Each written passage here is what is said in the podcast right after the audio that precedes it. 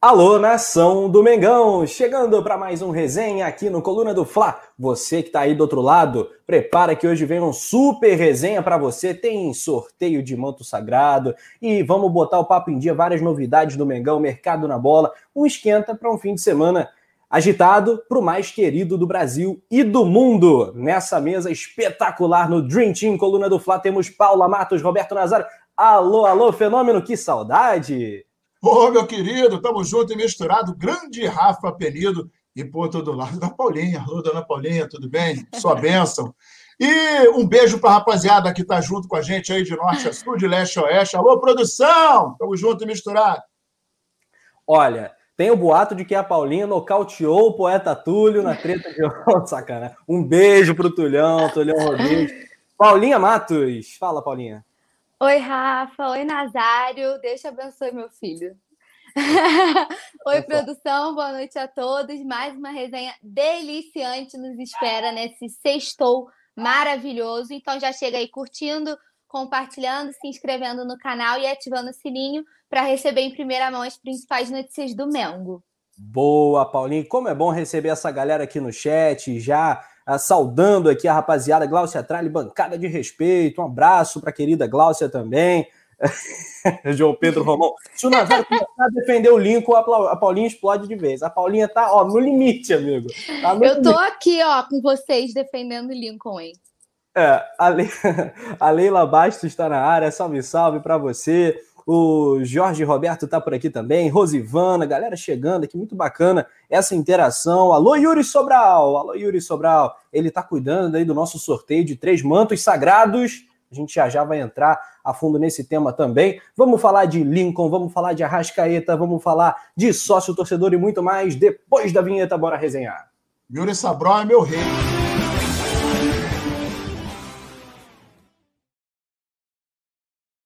Interrompido pela vinheta. Quem é teu rei, Nazário? É, Yuri Sobral, meu líder, meu rei. Vou falar... Yuri é ídolo! Foi, inter...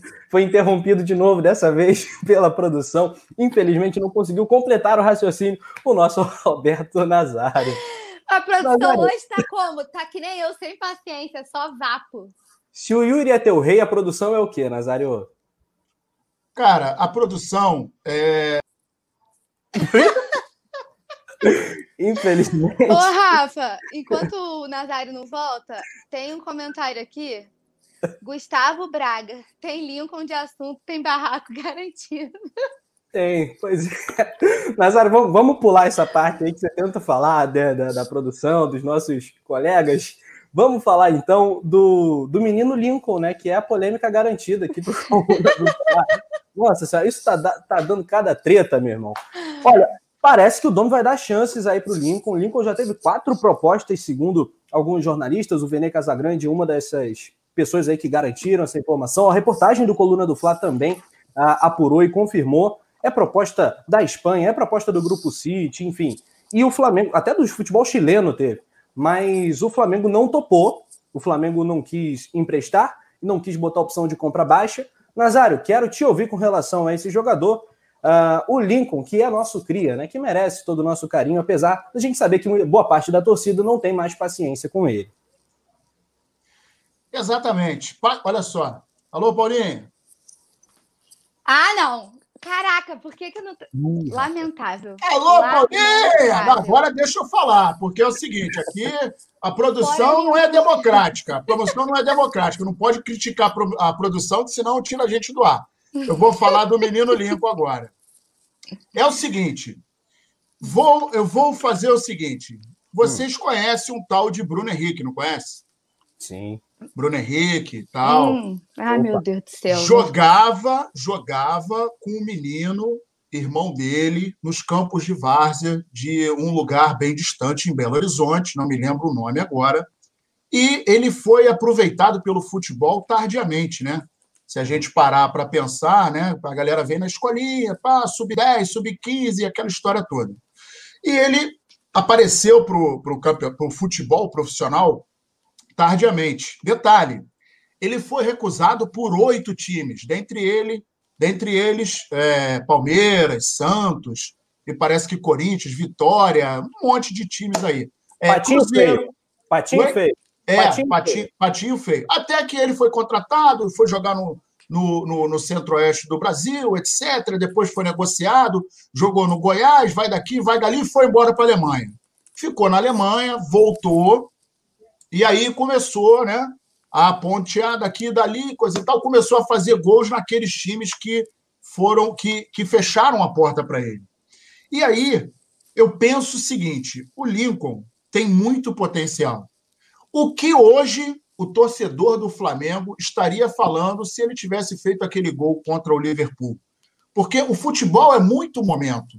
E aí, quando você pega um, um, garoto igual o Lincoln, que tem potencial, é inegável que ele tem potencial. Alguns jogadores, quando passam da fase é, categorias de base para o profissional, reagem melhor, tem uma melhor, é, é, é um melhor estilo de adaptação. Então ele acaba ficando, digamos assim, mais à vontade. É como, é como se fosse aquela história da, da, da, bactéria que cada, cada organismo é uma história, cada organismo tem uma reação. Então, cada pessoa tem um tempo.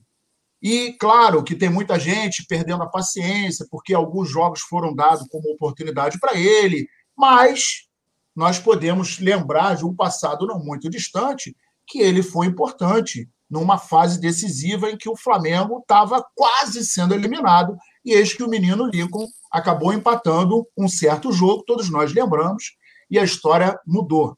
Então, assim, eu penso que com um potencial que ele tem, com o plantel que o Flamengo tem, e com todas as oportunidades que irão surgir esse ano, que serão algumas até a mais do que o ano passado, o ano passado a gente não tinha esse problema de pandemia, a gente tinha um número de jogos com um espaçamento maior entre um e outro, eram 72 horas. A história agora mudou. A gente vai precisar de um plantel que esteja na ponta dos cascos a todo momento, que a gente não sabe quando alguém vai ser expulso, quando vai ser machucado, quando vai se machucar, quando de repente vai estar envolvido numa briga, enfim, quando vai estar no treinamento e vai sentir o músculo. A gente está vendo isso pelo mundo em função dessa parada de 100 dias louca que destrambelha a musculatura de todo e qualquer atleta de, de um esporte de alta, alto rendimento, como é o futebol. Então, eu acho que o menino, menino Lincoln, né? menino mesmo, né? não é igual aquele menino lá do, do PSG. O menino Lincoln merece uma oportunidade até para que seja concretizado um projeto em que ele não entre somente como o cara olhar para o banco, pô, meu irmão, o que, que eu vou fazer? Ah, vem cá, garoto, entra aí, entra aí vê o que, que vai acontecer. Tirar um resultado disso, gente, é muito complicado, porque entra uma série de fatores que envolve ali no campo. É, hoje não mais, mas, por exemplo, quando você entra num Maracanã lotado, em que o time, de repente, depende de um resultado, tem a pressão psicológica da transição, categoria de base para o profissional. Porque o novo já assusta o ser humano. E aí eu já estou falando como ser humano, o ser humano como um todo. O cara chega no time profissional tendo que fazer gol, pô, do lado de um monte de, de gente que joga bem. Quando você entra no campo do lado de um monte de craque, você já fica meio inibido, garoto, novo e tal. Então, eu acho que precisa de ambiência, precisa de um pouco de tempo, mas sistematicamente colocando para jogar, ou no primeiro tempo, ou no segundo, mas com um pouco mais de regularidade. Que isso, Nazário, que isso, deu, botou todo um argumentaço em defesa do Lincoln, o que é muito legal. A Paulinha Matos refutando, eu tenho certeza, porque eu já conheço a opinião da Paulinha. Fala, Paulinha, você acha que o Lincoln tem que vazar? Você acha justo que o Domi dê oportunidades a ele? Lembrando que são 19 anos é apenas, né? É, realmente, ele é muito novinho. A, a grana muda muito também, a personalidade, a vida, né? Vira de ponta cabeça. Fala, Paula Matos. Só queria registrar que a Paulinha tá me xingando aqui pelo, pelo WhatsApp, tá? É verdade. Gente, Brincadeira, Paulinha, é... Paulinha é muito educada. Mentira, gente. Eu só queria falar assim, porque eu sempre fico falando que eu sou fora Lincoln, não sei o quê, e as pessoas às vezes confundem achando que eu não gosto do garoto Lincoln e não tem absolutamente nada a ver. Queria deixar isso claro, porque às vezes as pessoas podem confundir. É, eu acho, e vou defender, vou tentar resumir, porque já vem alguns programas tendo esse debate, mas, assim como diversas outras joias da base, diversos outros craques que se destacaram na base e também se destacaram no profissional, que é algo que eu não vejo no Lincoln, esse destaque no profissional. É, eu acho importante a rodagem, como eu sempre digo, porque ele é muito novo, pode ter novos ares, pode ir para um clube que ele tenha chance de jogar com mais regularidade, que foi até o que o Nazário destacou, que é uma coisa que ele não vai ter aqui no Flamengo. A gente não pode tentar se basear nisso, porque o Flamengo tem, assim como o Roberto falou muito bem, um plantel muito grande. Então, as oportunidades do Lincoln entrar, a gente sabe que são mínimas. Ele só vai entrar se realmente acontecer uma coisa assim. Ele é terceira opção para ser centralizado, né? Se machucar, um foi expulso, um foi convocado e, e só se não tiver outra opção e aí tipo, cara, só tem o Lincoln, vai o Lincoln. Isso não quer dizer que eu não goste dele, só que para mim ele nunca aproveitou nenhuma das oportunidades assim. É, direito. Ele decidiu o jogo do Grêmio, ele fez uma partida boa contra o Botafogo, mas são três anos de profissional. Entendeu? eu acho que aí já não é mais. É, eu, eu entendo que a galera não tenha paciência. Porque uma coisa é se ele tivesse sido integrado agora, igual o Mateuzinho foi colocado lá na, no jogo que o João Lucas machucou, o Rafinha saiu. É diferente. Ele acabou de entrar. E aí eu, a gente tem que ter esse cuidado. Que é uma coisa que não, não é a realidade do Lincoln. Ele já está no profissional há muito tempo. E para mim, ele nunca rendeu o que se esperava dele. Não estou dizendo que ele é ruim. Eu estou dizendo que para o elenco que a gente tem agora, ele não tem espaço. Então, para ele ficar esquentando o banco toda a vida, eu acho, na minha visão, para a carreira dele, seria bom novos ares, para ele jogar com regularidade, para ele ganhar experiência, entendeu? Ele, a mim, não surpreende. Quando eu olho para o Lincoln, eu não consigo esperar que vá vir uma coisa salvadora. E eu não estou falando pelo gol do Mundial. Isso não, se ele tivesse feito, não mudaria a minha percepção de continuar achando que ele precisa de rodagem. Entendeu? Poderia diminuir um pouco essa implicância da torcida, que a galera pega muito no pé dele. E eu acho assim que tem que ter bom senso na hora de criticar. Eu sempre falo isso. Uma coisa é eu falar que ele não me surpreende. Outra coisa é você esculachar o garoto. Eu acho que as pessoas perdem um pouquinho esse feeling na hora de criticar. Mas a minha posição continua sendo essa. Eu não vejo espaço para ele agora e eu acho que novos ares seriam muito, muito bons para ele. Perfeito, valeu Paulinha. Galera do chat comentando aqui, lembrando a importância do like em Nação Rubro-Negra. Geral colando esse dedo no like que ajuda demais o Coluna do Fla. Lembrando que depois de amanhã tem Flamengo e Santos, 16 horas, Vila Belmiro, jogo difícil para o Mengão. A gente vai abordar toda essa questão que envolve o jogo. É, ainda sobre Lincoln, tem alguns comentários aqui da galera. O Brito Oliveira acha que o Lincoln e o Vitinho tinham que ser vendidos. Opinião aqui do Brito Oliveira. Ah, o Flávio Henrique protesta sobre o aumento do sócio off-rio, outro assunto que a gente vai abordar também. Ah, Felipe Ferrari está na área também. O queridaço Diego Carvalho chegou dando like. Um abraço, boa noite aí. Ótima sexta-feira para o grande Diego Carvalho, membro da família Coluna do Fla, é membro do Clube Coluna também. Uh, o Vicente Flá perguntando, o Nazário, o menino Ledo é menino mesmo? O menino Ledo, é, ele está jogando no sub-80 agora. É um menino, assim, em alguns aspectos é um menino, em outros é um vovozinho. Tá bem. Tá bem. Todo tá desafio. Tá na flor da idade, pô. Que isso? É, tá na flor da idade. Tá, tá com 72 idade. anos, tá na flor da idade mesmo. Tá igual a Sambambaia. Olha só, Vicente Flá, eu já chamei o menino Ledo para vários desafios: skate, futebol, embaixadinha, bola no ângulo, chute dentro d'água, nada, meu irmão. O cara só pipoca. Nem Esses dias eu soube que ele fazia um, um desafio do travessão, teve isso? Podia ah, ter um de vocês dois, hein? Você Não, fez dele? dois, fez dois aí, ganhou na cagada, uma cagada fenomenal, e fica cantando mó marra, não chamou mais ninguém. É, um abraço pro Rodrigão Antunes. Semestre, né? Abraço pro Rodrigão Antunes, né? Papai agora da, da Bela. Um, um abraço aí pro Rodrigão, que era o cara do desafio do travessão. O Nazário tem um superchat aqui que é para você, que o Rafadon tá dedicando aqui para você. Vou até pedir para você abrir aí o chat para dar uma olhadinha, porque tá especial esse superchat. É, é para mim, é? Para você. Que moral, hein?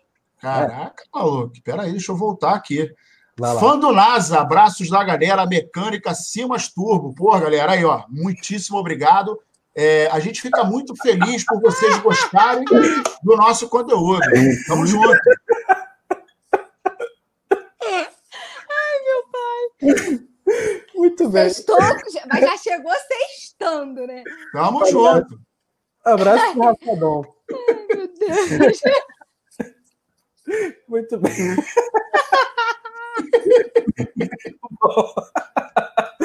tá bem. É... Toca aí então, Nazário, continue. continue.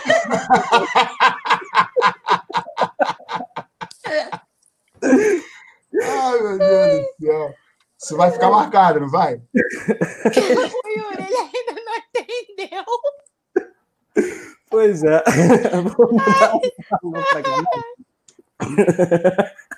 Nazário, continua. Continua um salve para a galera, então. Vamos continuar dando salve para a rapaziada. Tá no ponto aí? Posso falar? Vai, manda Tá ver. picotando aí você. Yuri Sobral tá mandando, tá dizendo aqui que eu ainda não entendi. Deixa comigo, meu irmão. É, o, o James está botando boa noite, Nazário, Paulo e Rafa, Alexandre Araújo, Barro Júnior, Nelson Franco, Yuri Sobral, junto com a rapaziada. É, o Henrique Galo, salve Nazário, estamos junto e misturado, meu pastão. João Pedro Romão e o, o nosso querido O Vicente João, Clark. ele já entendeu. Ai, desculpa. Muito bom. É isso, rapaziada. Estávamos falando de Lincoln, estávamos falando de Lincoln, então é isso. Lincoln. 19 aninhos, que ele vá. Eu falei futebol chileno, não, futebol cipriota, do Chipre, né? Teve proposta do Chipre, da Bélgica, da França. E, a, e o, a equipe do Coluna confirmou essa informação que foi- inicialmente divulgada pelo Venê. E o plano do Mengão é o quê? Dar uma, uma segurada, né? Não, o Flamengo pode arrumar uma graninha boa ainda com esse jogador, que na base, e quem acompanha a base vai se lembrar, era uma máquina de gols, minha gente. O Lincoln é daqueles que, enganou, que enganaram legal a galera, né? Porque a gente fala todo programa, Douglas Baggio, Adrian, Thomas, enfim, Tomás, né? vários outros jogadores que enganaram demais. O Lincoln parecia que ia ser um novo atacante titular do Flamengo, né? Pois é, cara, mas acontece o seguinte: é, o, o- o- essa, é, poucas pessoas dão a devida importância a essa transição. E não é simples, é muito, é muito é, é, mais próximo, muito mais comum, muito mais confortável você sair de um sub-15 e avançando, um sub-17, um sub-20. Mas quando você está saindo literalmente da categoria de base, e aí a Paulinha falou bem, pô, o cara está quase três anos, está jogando, a gente não está vendo. Só que, se a gente parar para pensar, o, o, o menino Lincoln entrou em um jogo ou outro. E, por exemplo, às vezes, a gente tem. Futebol tem muito isso. Às vezes a gente vê, por exemplo, vou citar um exemplo aqui: Gabigol e Bruno Henrique. 2019 deu tudo certo. 2019 foi um ano mágico. Até o início de 2020. Pós-pandemia, nada deu certo para o Gabigol. O Gabigol tem dois gols que foi de pênalti. Se tirar os dois gols de pênalti, ele não tem nenhum. O Bruno Henrique, até agora, está em branco. Está jogando bem? Não está. E quantos jogos ele vem jogando mal? Desde o Campeonato Carioca. E não são poucos. Então, é, e aí você imagina um cara que está no banco e, de repente, ele vai entrar com a seguinte responsabilidade. Meu irmão, esse é o jogo para eu fazer a minha história, para eu começar a engatar no time, para eu encaixar nesse time de estrela é uma pressão muito grande, cara. E o, o, jogador, principalmente o jogador da frente, ele tem um peso maior de cobrança, porque o cara, quando está no meio, ele dá um, ele fura uma bola, ele dá uma porrada no cara, toma um vermelho, ele vai cabecear, cabecear errado. Beleza, o nego vai falar, pô, meu irmão, o cara jogou mal. Agora, o cara de frente, ele tem uma chance de matar um jogo. Como, por exemplo, vamos colocar o Lincoln no, na final do Mundial. E muita gente fala, pô, meu irmão, como é que o cara perdeu aquele gol, parceiro? É difícil jogar futebol. Não é fácil. E aí, tem muita gente que vai falar, não, mas até minha mãe faria. Pô, o cara tá numa disputa de mundial, uma pressão gigantesca, jogando diante de um time muito bom, consagrado, conhecido no mundo todo. Então, a pressão psicológica, ela é muito pesada, ela é muito forte. E quando o psicológico não está bem, as pernas não funcionam. Não adianta o cara ter três pulmões, parceiro, e correr igual um animal. Quando o psicológico não vai bem, e a gente já viu na história aí vários.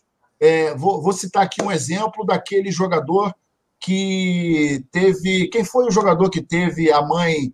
Foi o Robinho, né? Que teve aquele problema, que a mãe. Tá, é, o sequestro da mãe. E o cara começou a jogar, parceiro. Pô, o coração do cara tava, tava batendo junto com a mãe. Como é que o cara ia jogar futebol? Como é que você vai jogar futebol se psicologicamente você não tá bem? Aí vai ter gente que vai falar: ah, mas o cara, o cara ganha um dinheirão, parceiro, vive no meio da mordomia, não sei o que lá. Cara, futebol é um, um esporte de alto rendimento. Futebol é um, um esporte resolvido nos detalhes, não vai muito longe.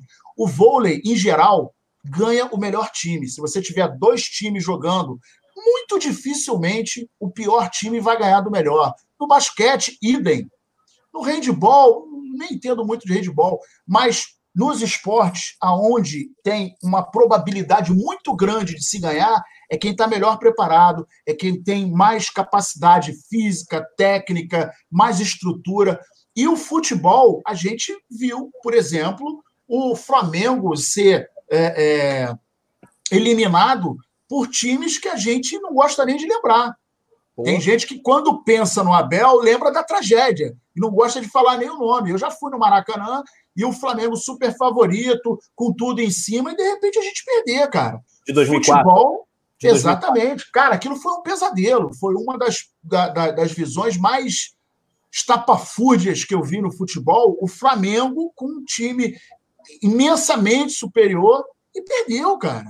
Então, assim, a gente, dentro do futebol, é muito difícil jogar futebol. Quando a gente vai jogar uma peladinha que não tem comprometimento, é uma coisa. Agora, futebol de alto rendimento. Vou dar um outro exemplo.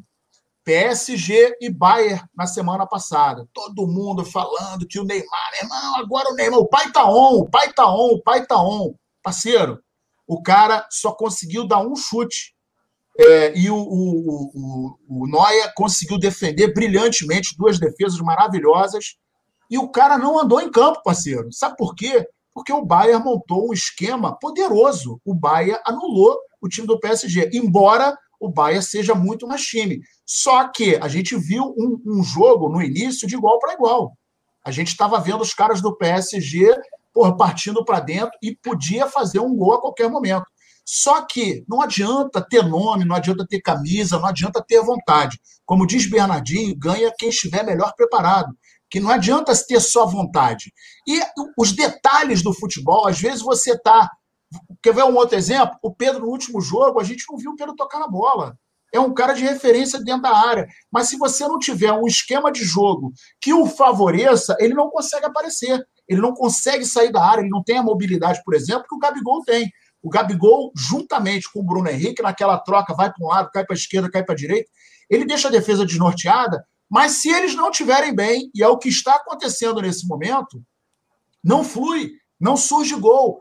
É, é, é, tão, é tão nítido a falta de confiança que o Gabigol teve um lance no último jogo que ele pegou a bola e estava em diagonal ao gol. Normalmente o Gabigol ia partir para dentro, jogar para canhota, abrir para canhota e bater ele tentou bater de primeira, bateu na perna do zagueiro e voltou. Então, quando falta confiança, quando você está psicologicamente é, não bem estruturado, cara, a perna não funciona, não adianta.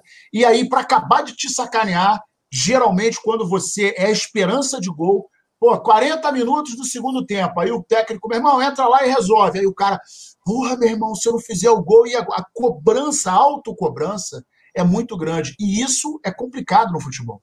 É, e aí, Paulinha, pegando esse gancho que o Nazário falou, das chances que o Flamengo tem perdido, desperdiçado, vai muito também da montagem do time, né? Você vê o Gabigol não tá na posição habitual dele, não tá no habitat natural dele, ele não tá performando como estava no passado. E aí você pega mapa de calor, as estatísticas, você percebe que tá errado, tá mal escalado. Então, o Domi teve essa semana e essa semana é a grande chave, né, para o sucesso do Flamengo, para o Flamengo engrenar e para tirar toda essa pressão, né, que tá muito pesada em cima do espanhol.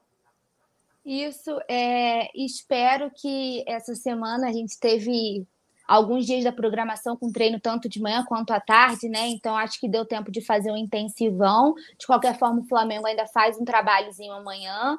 E eu acho que depois dessa semana, é o que eu sempre vim falando aqui, chega uma hora que a gente tem que parar de dar a desculpa do tempo. Porque a galera, todo mundo voltou e não tem ninguém voando no Brasileirão, então chega uma hora que o Domi não vai mais poder falar, a gente não tem tempo de treinar. Pô, teve uma semana, sabe? uma semana, para quem não tá, para quem tava tendo dois dias jogando quarto e sábado, quarto Paulinha, Paulinha falou uma semana, parece até 30 dias. Não, mas uma semana para quem tava tendo dois, dois treinos, entendeu? É diferença. Segunda-feira a galera chegou, tava de folga, hein? Segunda-feira então, a galera ele, tava de folga. Mas que é. ele chegou, desde que o Domi chegou, ele não teve esse tempo igual essa semana. Cara, que ele coração não, duro, meu Deus do céu. Ele não teve tempo. Coração de pedra que essa menina tem. Tão gente boa, coração duro. Mas eu acho assim, cara, eu concordo com quase tudo assim que o Nazário falou. Eu já falei isso aqui em alguns programas do psicológico quando não está bem, não adianta, que nada funciona, então tem que estar tá tudo estável, né? E só que assim, é, sobre o, só para concluir o assunto do Lincoln, é, o Tuller também tem essas, tipo assim, é um garoto que quase também não entra, porque o Flamengo também tem um plantel, mas que você vê que para ele a pressão, tipo assim, eu tô, tô comparando em questão de, de pressão de ter que entrar para resolver e de ser novo, tá? É, é, o Tuller também já é um garoto que já tem tempo e todas as vezes que ele entrou, ele nunca comprometeu. Pelo contrário, ele é sempre muito seguro.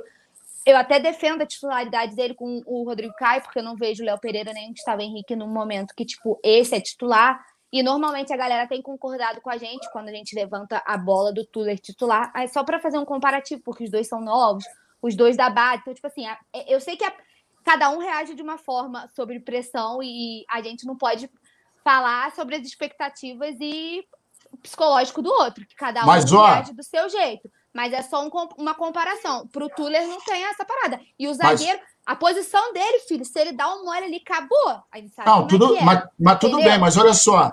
É, é, eu entendo o que você está falando, mas olha só, se você parar e olhar para o Tuller, se ele olhar para o lado, ele vê o companheiro de zaga. Se ele olhar para o outro, ele vê o lateral. Então, por exemplo, pô, meu irmão, eu, eu vou dar o bote. Em geral, um dá o bote, um fica na cobertura. E aí é aquele detalhe. A não ser que ele esteja dentro da área, vem uma bola, ele fura e o centroavante mete um gol, aí o nego vai falar, pô, meu irmão, como é que o cara faz um negócio desse? Agora, se ele falhar, ele tem uma cobertura. Ou o zagueiro que está junto com ele, ou de repente o lateral, ou o cabeça de área que ele tentou dar o bote, e o cabeça de área não, que é muito antigo, né? Agora é volante. E aí vem o volante na cobertura do cara, ok.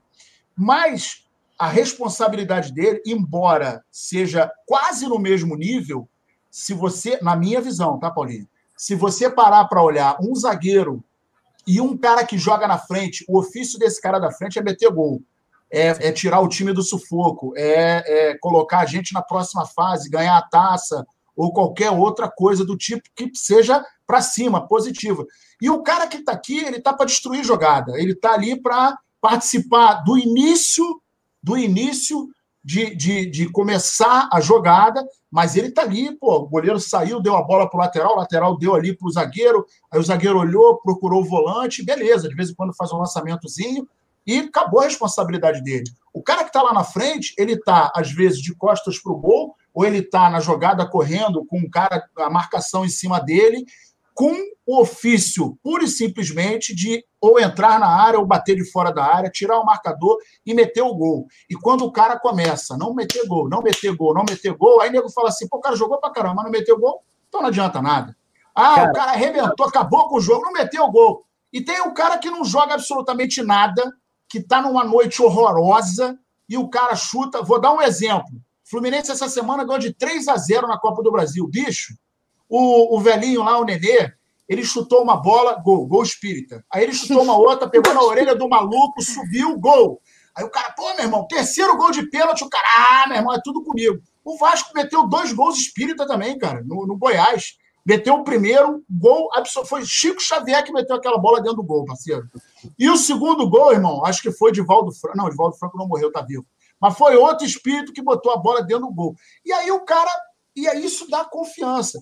Agora, a partir do momento que você está, por exemplo, de frente para o gol, o goleiro caiu. Você olha assim, agora eu se consagro, né? Mete a bola para fora, meu irmão, acabou a brincadeira. Acabou a brincadeira. Cara, acho que a resposta é grande demais. Eu acho que a responsabilidade ah, dos dois é grande, que não adianta é. nada meter 10 gols e a, a defesa vazada toda lá atrás Entendeu? Eu acho que a responsabilidade é aí mesmo nível. Não adianta Mas... ter um ataque fulminante e uma defesa com buraco. Sacou? Para mim, eles têm que estar muito alinhadinhos ali. Eu acho que a responsabilidade é pau a pau. Não acho que, o, que os. Alguém pode, alguém pode derrubar o Vicente não. Flá, por gentileza? Produção? Não. não. Vicente Flá, meu amigo, Vicente Flá é moderador. O cara tá Vicente tá Flá, Vicente Flá merece uma coça. Tem que respeitar muito. Ó, pra gente avançar, né? Até vocês falaram do Tuller. O Tuller renovou até 2024, até dezembro de 2024. Uh, sensacional, né? Ele, a Paulinha traçou esse paralelo muito, muito interessante. A, a, verdade até é que o Tuller é dois anos mais velho que o, que o próprio Lincoln, né? O que até faz uma diferencinha essa idade, mas ainda é um cria, ainda é muito novo e tem muita bola ainda. E, e é, é de uma paciência também, né, no Flamengo, porque eu penso que ele já podia ter sido titular há muito tempo, já dois anos acho. atrás. Em 2018, o Tuller para mim era titular com o Léo Pereira, com o Léo Duarte, Léo Pereira, com o Léo Duarte, mole. E o Hever, meu amigo, custou a sair a época. Essa é a minha visão. Agora, a galera do chat também comenta bastante, palpitando sobre todos os nossos temas. Um abraço mega especial para o querido Alex Brito Nogueira, né? Um salve, mestre Rafa, para todos do painel. Olha o painel, né? Ele é português, enfim, um grande técnico aí que está na Inglaterra voando, né? Um abraço para o gameplay do bom, falando da nossa transmissão pé quente. Um abraçaço aí também. Vicente Flatanar falando: juntos somos mais fortes, NASA, usando o seu bordão. Tamo junto.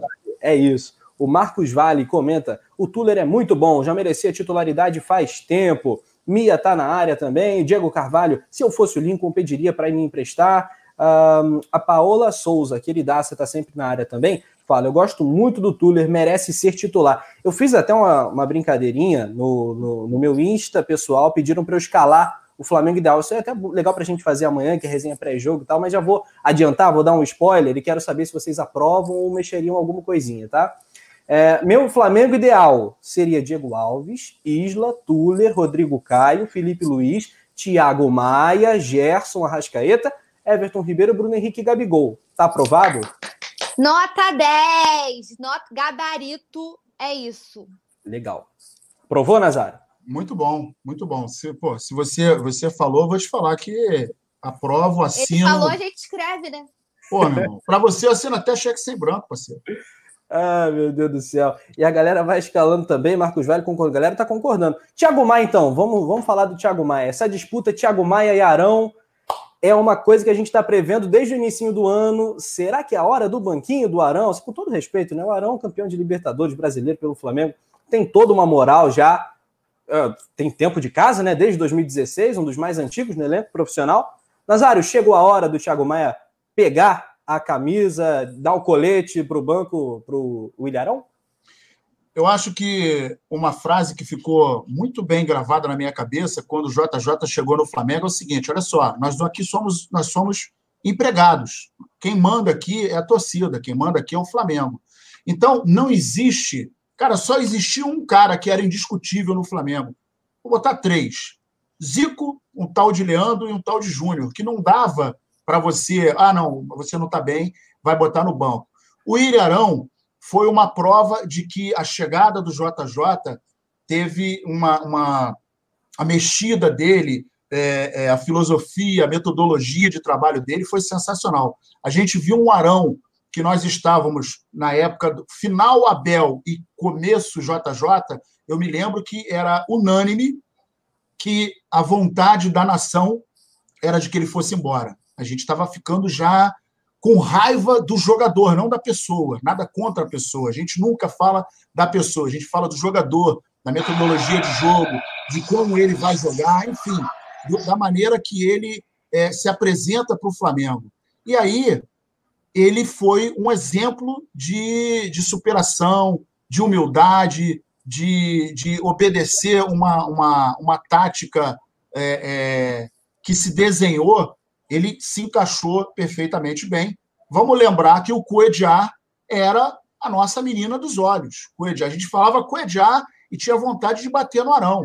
Eu, em alguns momentos aqui no, no, no programa, eu falava, parceiro, o Arão precisa de uma bússola. Ele está perdido, ele não sabe o que fazer.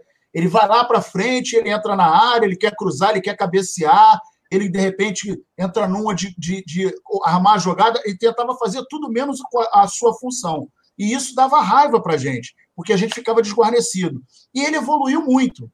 Parabéns, sou fã do Arão, acho que tem um futebol maravilhoso, joga muito. No entanto, O que o Flamengo precisa hoje é de regularidade. O Flamengo precisa de ter um jogo mais agressivo. Posse de bola, ok, a gente tem, mas a gente precisa transformar essa posse de bola em gol. E a gente não tem gol. A gente está aí com resultado pífio no Campeonato Brasileiro. A Libertadores está chegando. A gente precisa fazer gol. A gente precisa agredir como a gente agredia em 2019. E quando perdia a bola, a gente abafava o adversário no campo dele. A gente não corria para recuperar a bola. A gente não ficava tomando bola em paralelo, bola cruzada. Quem sabe, quem é flamenguista, quem é rubro-negro, quem viu o Flamengo jogar, a gente não viu bola, por exemplo, que a gente viu no primeiro, no segundo, no terceiro jogo. A defesa, de repente, na intermediária defensiva, chega na risca do meio de campo, dá uma bola cruzada na intermediária do Flamengo. Pô, bola cruzada, paralela, porra, os caras chegando no fundo. Isso não acontecia. Por quê? Porque o Flamengo era consistente. Tanto na sua marcação alta, ele vinha trabalhando, trabalhando, perdia, ele continuava abafando lá em cima e não tinha correria aqui atrás. Então, quando as peças começam a não conseguir efetivarem esse sistema de, de, de, jogo, precisa ser trocado. E aí a gente tem no banco um cara que, como você muito bem falou, ele quando chegou, a gente falou: ih, meu irmão, o Arão tá com sombra. A gente começou a pontuar, né? Quem estaria com sombra? E o Arão é um desses jogadores. Thiago Maia joga muita bola, tem um toque de bola muito bom, tem uma noção de espaço fantástica e, na minha opinião, está chegando o momento dele. E eu acho saudável que ele entre, comece a jogar bem e bote o Arão para dar uma esquentadinha. Porque senão o cara que está no banco, parceiro, ele vai falar: pô, meu irmão, estou no melhor do mundo, estou ganhando bem, tá, mas não entro. Porra, não entro, não tenho chance. E o cara começa a dar uma desanimada. Isso reflete no treino, consequentemente, não pega a titularidade. Tá na hora do Thiago, e vou te falar que dá para dar mais umas mexidinhas aí. Pois é, ó, Paulinha, agora é contigo. Vamos matar vários coelhos agora com um tiro só. Quero ouvir você sobre o, o Thiago Maia. Também a questão da Rascaeta, que deu um problema, né? No início da semana. Parece que já está tudo resolvido, que bom. E ele está jogando muito, se destacando, né? Nos treinos. E a questão das intensidades nos treinos, que uh, tem sido uma tônica, né? Nessa semana de, de trabalhos intensos. Eu acho que já passou da hora do Arão pegar o banquinho e sair de mansinho. É, acho que, como eu já falei em alguns resenhas, quando o Thiago chegou e o, o Nazário pontou muito bem, peraí, Arão vai ter que começar a se esforçar. E eu acho realmente que o Arão é o maior marco do Jorge Jesus no time com peças. Ah. Quem mais mudou com o Jorge Jesus foi o Arão. Que eu botei na minha barca 900 vezes para fora do Flamengo e ano passado eu falei: se a gente perder o Arão, o que, que a gente faz? Sabe assim? Que o cara se transformou numa peça fundamental naquele esquema ali e estava jogando fino. E assim, bato palma para como o Nazário levantou muito bem, ele ter tido a humildade de querer aprender e melhorar. Você pode ter o melhor técnico do mundo. Se o jogador não comprar a ideia e não quiser, não adianta, que não vai render. Só que, tipo assim, ele voltou a ser o Arão que era antes, sabe? Que tá errando tudo, que não tem, que não tem ritmo, que tá perdido. Aí o Thiago Maia, toda vez que entra, faz um partidaço. Em pouco tempo, ele faz um partidaço. Faz um partidaço. Faz um partidaço. E nada de você tirar o Arão. Eu acho que chega uma hora que a gente tem que discutir. Não é porque são os medalhões, não é porque são os nossos, meu Deus, os nossos atletas, que isso significa que eles são insubstituíveis. E aí não é nada com o cara, entendeu? Eu gosto do Arão, acho ele. Assim, o que ele parece, o que ele transmite, ele, ele ser um ser humano assim, gente boa demais, mas chega uma hora que não dá. Eu quero um Flamengo jogando bem. E eu acho o Thiago Maia muito superior ao Arão como jogador. Então, eu, assim como eu acho que, por exemplo, o Bruno Henrique, eu já falei aqui outras vezes, poderia ter. Foi qual jogo que eu já tomei perdida? Que o Pedro Rocha entrou. No, entrou o Pedro Rocha, ele podia ter tirado o Bruno Henrique, aí ele tirou o Pedro Rocha, que estava super bem, para colocar o Vitinho. Por que, que ele não tirou o Bruno Henrique, que errou tudo? Não é porque o cara é o cara do time, não é porque ele é o medalhão, que está escrito, tá escrito lá no contrato que ele não pode ser substituído de forma alguma. Que se ele machucar, tu não vai ter que botar outro? Então eu acho que assim, não tá rendendo, tira. E não tô falando que ele tem que perder a titularidade, gente. Não me entendam mal. Não tô falando que o Bruno Henrique não é titular. Isso, isso não tô questionando isso. Eu tô questionando que fez 45, fez 60 minutos em campo. O cara errou tudo. Para que, que você tem um monte de atleta no banco? Para que, que o Flamengo investe tanto em contratação se quando precisa não usa?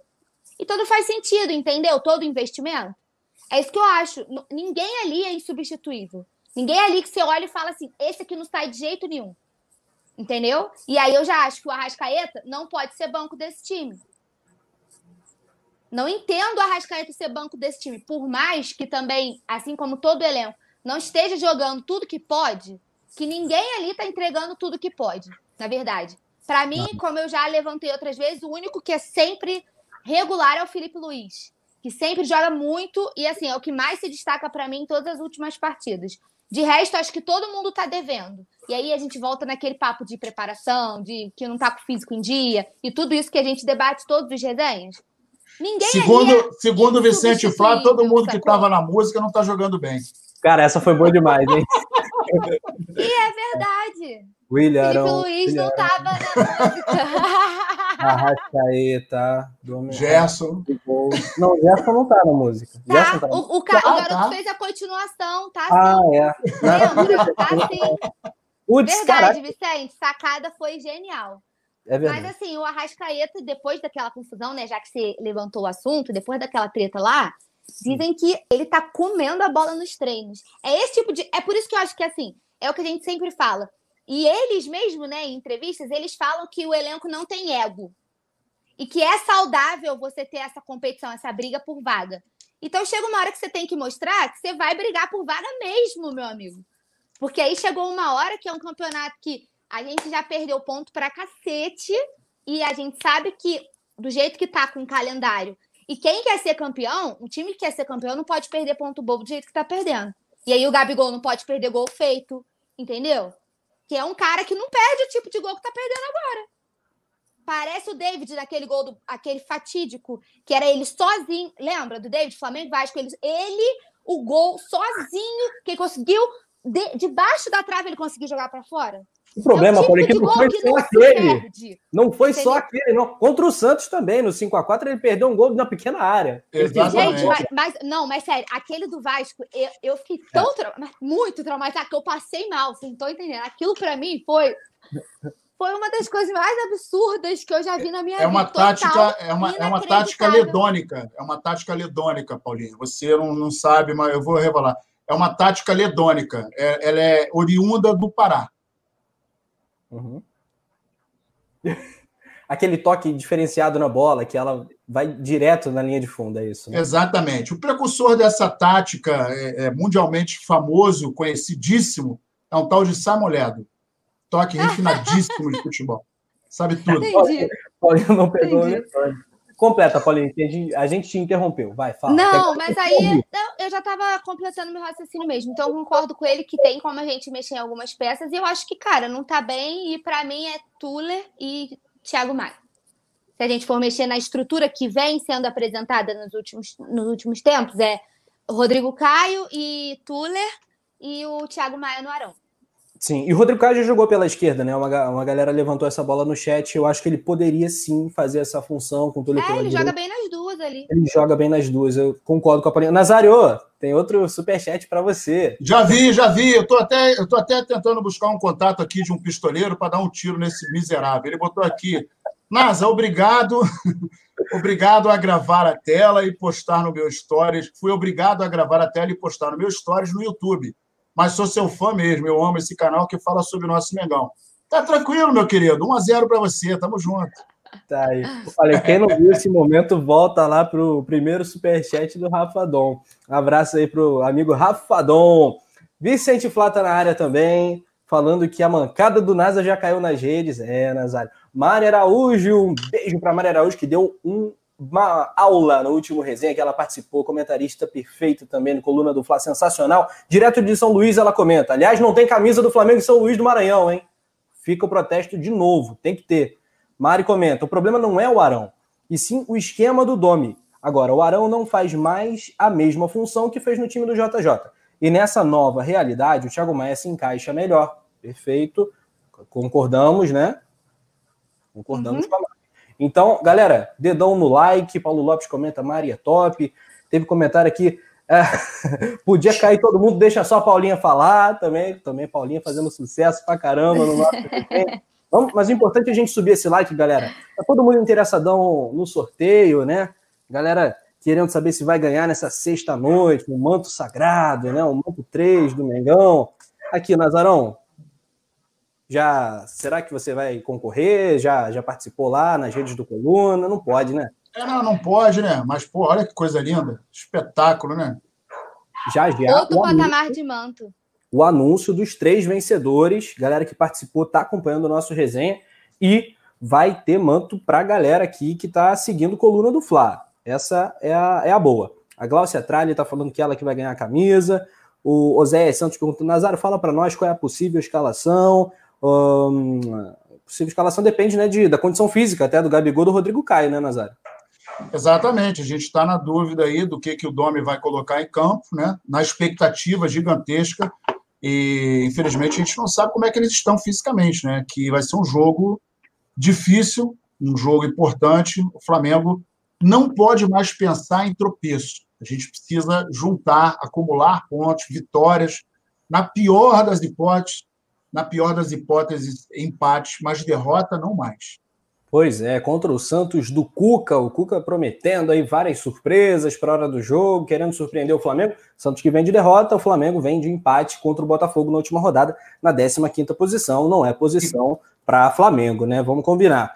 E com uma característica, só te cortando rapidinho, Rafa, com uma característica de que todos os times do Brasil é, estudaram o Flamengo, embora o Flamengo não esteja jogando da mesma forma, a galera modificou é, a maneira com a qual estão enfrentando o Flamengo. Não estão enfrentando mais como antes. E detalhe, não estão enfrentando em função desse começo de campeonato brasileiro com o receio que tinham, porque sabe que o Flamengo não está com o seu poderio bélico na ponta dos cascos. A gente está com o time meia bomba, e isso acaba, de uma forma ou de outra, encorajando um pouco o time adversário, que acaba Entra assim, tentando... assim, opa, Exatamente. Eu posso peitar. Eu acho que entra assim, sabe? Eu tenho Exatamente. Peitar, Pô, eu também posso. Isso Exatamente. Aí. É isso aí.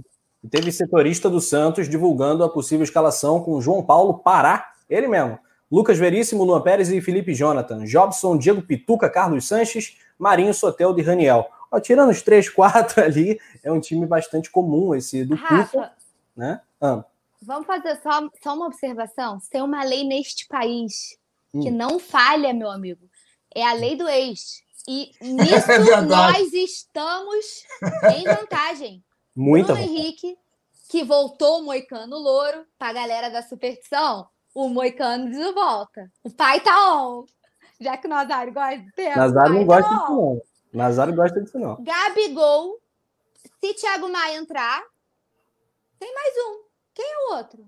Gustavo Henrique. Gustavo Henrique. Gustavo Henrique, Diego. Diego. Olha Henrique. só, olha só. Nós temos cinco. Esta cinco lei que não falha está ao nosso favor. Então, tudo, tudo todo o cenário está tá se mostrando favorável para a retomada do Flamengo. E a Paulinha mexendo no caldeirão. Boas vibrações. É, como é que é, Nazar? Paulinha, Paulinha tá mexendo no caldeirão. Paulinha tá, tá poderosa nessa sexta-feira. Eu, quem diria? Estamos com medo do Pará, que a lei do ex dessa vez está com o Pará. Que loucura, que loucura. Galera que tá ligadinha no Coluna do Fla tem que se inscrever se não tiver inscrito, trazer todo mundo aqui pro canal, jogar naquele grupo de WhatsApp. Galera lá no grupo dos membros está se divertindo bastante, né? Sextou, a galera posta aquela fotinha do churrasco e tal. Muito bacana. Um abraço para a nação que também faz parte do nosso clube. Uh, Oséias Santos está comentando aqui. Guilherme Apelião, lembrando, eles têm o Pará. O Fabrício Kikika, direto do canal Mundo na Bola, onde. Meu líder! Mas, Pará vai marcar um contra. Ele, é, ele é sempre. Né? É. Olha que é. coisa. O, pa o Pará, o Pará já fez um, um, bocado de gol contra, né, cara? Ele fez gol até na Libertadores do ano passado, hein? Pra quem não tá é, lembrado, contra o é São verdade teve gol do Pará, tá na história, né? É ídolo? Não, sacanagem. Ai, não mas, falar, mas eu tenho uma tatuagem aqui no pescoço assim, ó, Pará. Pará, para, Paranito. Outra, Paranei, Paranei, né? Outro momento áureo. O Kika tá falando que é a lei do ex, né? Com o Pará, geral se inscrevendo no Mundo na Bola. Quem é inscrito do Coluna tem que se inscrever no canal Mundo na Bola também, onde lá estão o Fabrício Kika, Cristiano Oliveira, o Alex Brito Nogueira, um timaço para fazer a melhor análise do YouTube, sem exagero, a melhor análise tática do YouTube sobre o futebol internacional e do futebol nacional também. A galera manda bem demais por lá. Felipe Torres falando, aquele gol contra do Pará foi bizarro, foi mesmo. O Moisés Teles, pode parar, pode parar, é isso aí. O Jairo Lira também está na área. Mário Araújo, lei do ex, quando o ex é pereba, essa mesmo que não faz. O Flamengo também tinha isso antigamente, né? De tomar gol com um jogador com nome esquisito, né? Sempre. Nossa. O He-Man, por exemplo, só faz gol na gente, né? É verdade. Que fez o favor de. Nenhum pênalti ele, ele, ele fez, ele acertou. Mas se for no Flamengo, cara, vira 10 e faixa. Esse é, é um dos que só joga contra o Flamengo. Olha, outro tema importante para a gente abordar aqui, né, é a questão do, do Michael e o interesse de time brasileiro no, no jogador do Flamengo, né, no ponta do Flamengo. Agora, antes disso, a gente estava falando do Dome dessa semana, de treinos intensos. Nazário, eu recebi a mensagem do Luiz Fernando dos Santos, que ele mandou uma sugestão, né, que, que não é uma sugestão para nós, mas que para gente que tem voz, está aqui no YouTube e tal, sugerir para a gestão do Flamengo, para a comunicação até do Flamengo por que não divulgar nos bastidores, nas redes do clube, é, vídeos do Domi dando preleção, falando uma, de uma forma mais enérgica, até para a galera ter a tranquilidade de que temos um cara com estofo, né, um líder de fato, um cara que cobre essa intensidade, porque a torcida fica, às vezes, na dúvida: o que será que está rolando lá dentro? E não custava né, a, a, o clube eventualmente gerar, produzir esse tipo de conteúdo até para melhorar o ambiente. Você não acha, não? Eu adorei essa sugestão. É, é, um, é uma sugestão interessante, mas olha só, é, a gente tem que entender o seguinte: o maior problema do, do da nação rubro-negra é o pós-2019. Tudo que for acontecer no Flamengo, inevitavelmente nós vamos comparar com 2019, nós vamos comparar com o JJ. Se chegar um outro centroavante, nós vamos comparar com o Gabigol, com o Bruno Henrique. Se chegar um defensor, nós vamos comparar com o Rodrigo Caio. E as pessoas têm uh, uma, uma, uma, uma coisa que é muito interessante no ser humano, que é o seu toque pessoal, a sua característica. Quem não lembra do Carlinhos Violino? Ele nunca falou alto no campo. Sim. É a característica dele. E aí a gente está acostumado, inclusive é, a gente viu a imprensa, é, não sei nem qual adjetivo utilizar, mas queria é, falar um outro adjetivo, mas não posso. Mas assim, tão boçalmente a, a, a imprensa fazia aquele joguinho de Porra, Rafinha, você tomou um esporro ali na beira do campo, ao vivo, coisa e tal. Você não achou isso esquisito? Renier, a mesma coisa.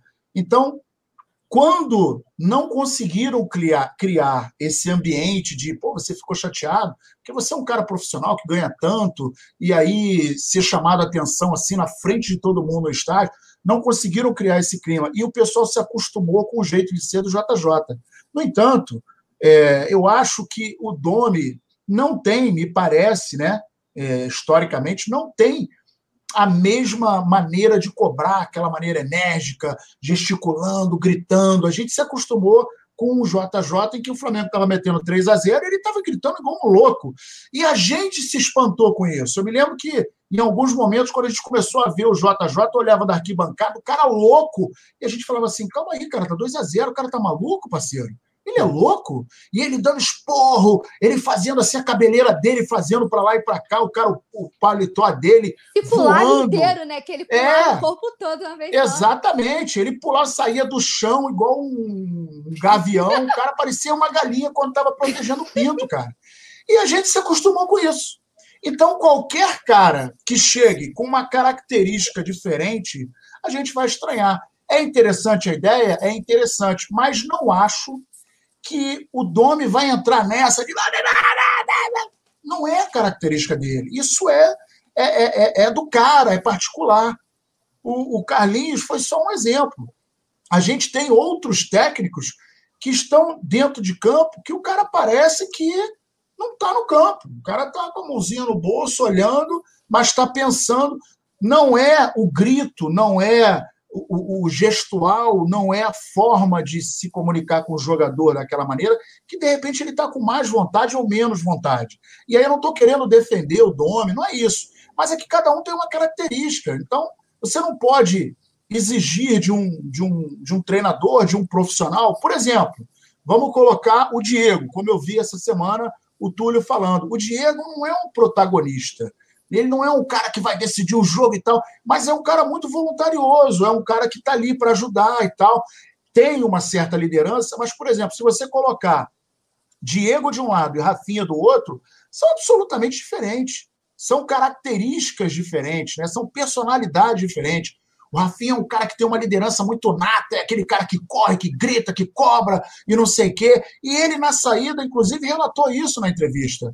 Eu sempre cobrei muito, eu chamei o grupo, eu exigi a união, inclusive, eu coloquei algumas, algumas cláusulas para a gente poder é, é, unir o grupo, fechar. Então, essa é uma característica dele, particular.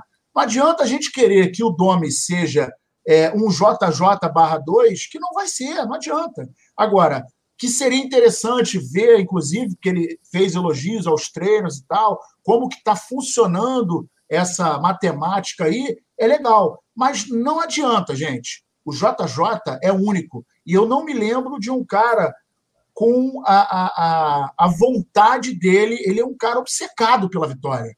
Ele quer, quer porque quer. A gente nunca viu. Eu desafio alguém a lembrar aí de um técnico que o time estava ganhando por 3, 4 a 0 e ele exigindo. Em geral, aqui no Brasil, principalmente, o time está metendo 1 a 0 e o cara está tranquilão. A gente viu o Renato contra o Flamengo, gente, pelo amor de Deus. Não vai muito longe. O Renato está vindo de uma pancada de, de 5 a 0 e estava lá assim, né, também, né? Exatamente. Então, é, eu acho até que ele estava atônito em função de, porra, não, o que está acontecendo? O que, que eu vou fazer? Não tem jeito. Mas, por exemplo, ele agora, a gente está vendo aí a pancada de, de, de empate que o Grêmio está sofrendo, e ele está aí. O São Paulo, que estava todo mundo, pô, meu irmão, São Paulo e tal, Atlético. E agora? E agora já tem gente falando que o, o Internacional é sério candidato ao título. Está muito cedo. Então, essas características, elas são muito peculiares, são muito particulares para a gente. Ah, não, tem que ser um cara igual o Domi. Meu irmão, se Grito ganhar jogo, Ferrante tinha que ser, tinha que ser técnico. Fala, Paulinha.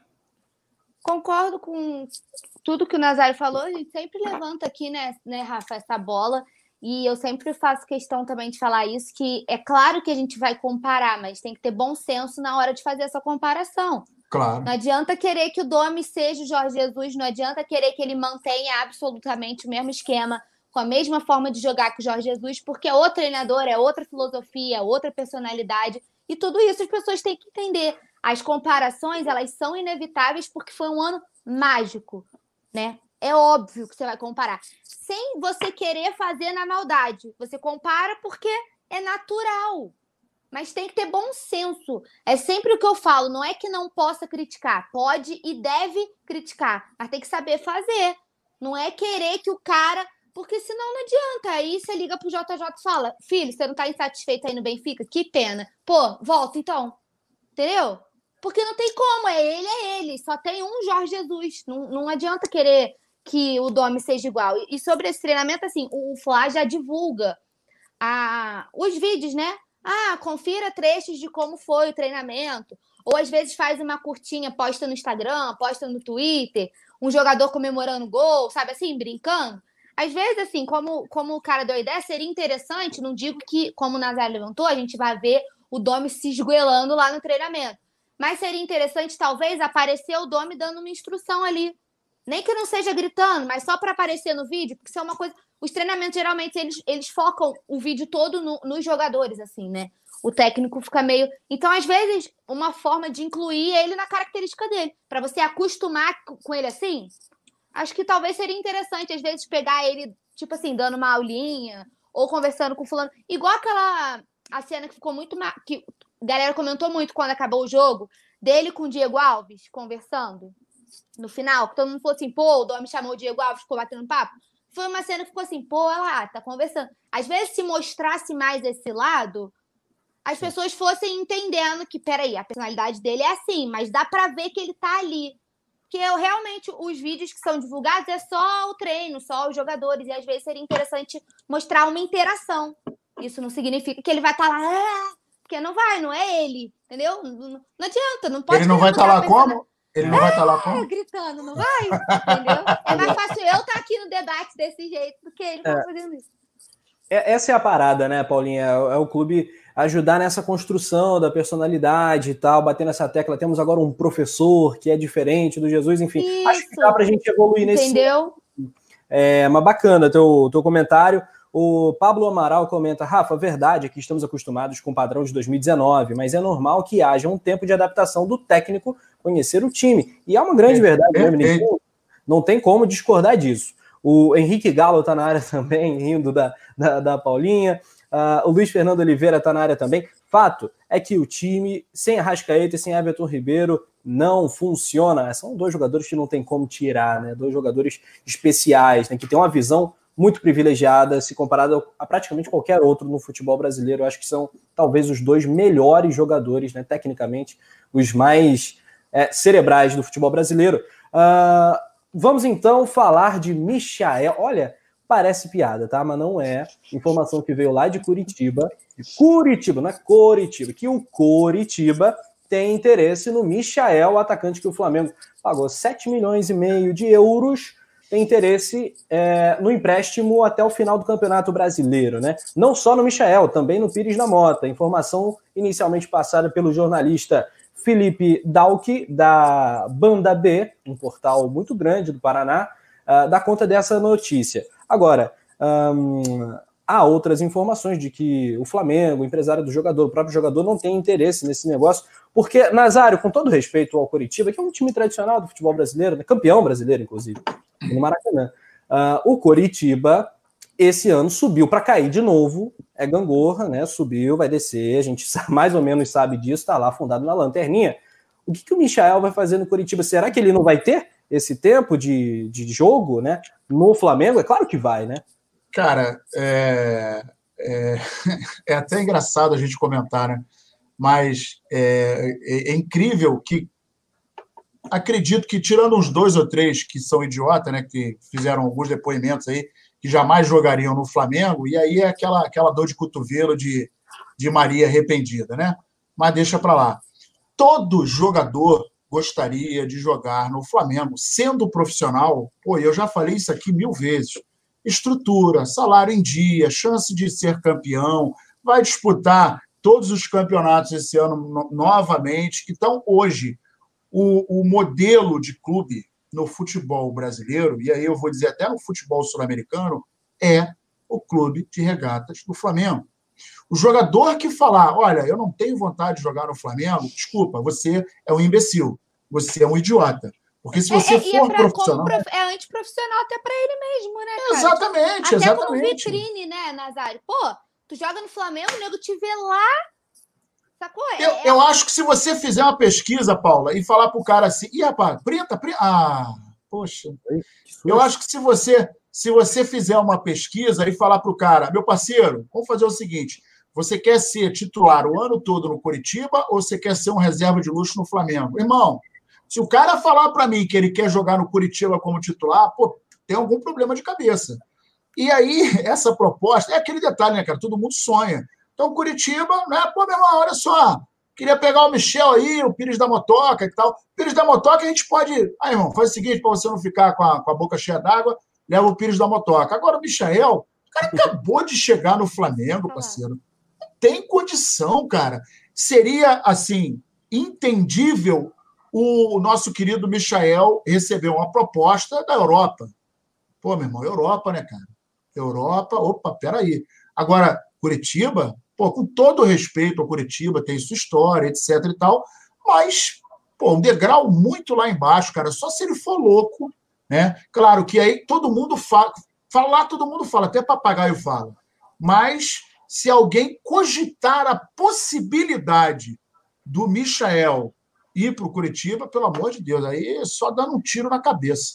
É, a diretoria do Flamengo nega, né? É, parece, né? No fim não parece que aquela cortina de fumaça, às vezes até de alguém da gestão do Curitiba, tá? Tô supondo que tô viajando na maionese, né? A fase está tão ruim, né? Que vamos plantar determinada informação vai chegar um craque aqui para o nosso time, o Michael do Flamengo, campeão. Dá uma movimentada, né? Dá uma movimentadinha, né? Tira o foco na lanterninha, mas a lanterninha verde tá aí piscando, coxa branca, tá aí piscando. O Gustavo Braga tá na área aqui, mandou uma mensagem especial, né? Um super chat um alô para ele. Ele lembra do Carlinhos, o nosso eterno violino, falava baixo, calmo, isso aí, Nazário. Como o Nazário lembrou, destacou falando sobre o Dome. A e até o nosso, o nosso, até deixa eu te cortar aqui, o nosso inesquecível Kika lembrou do Sebastião Lazzaroni, que tinha também exatamente esse estilo. Ele não gritava, ele ficava orientando a galera na beira do campo, mas era o estilo dele.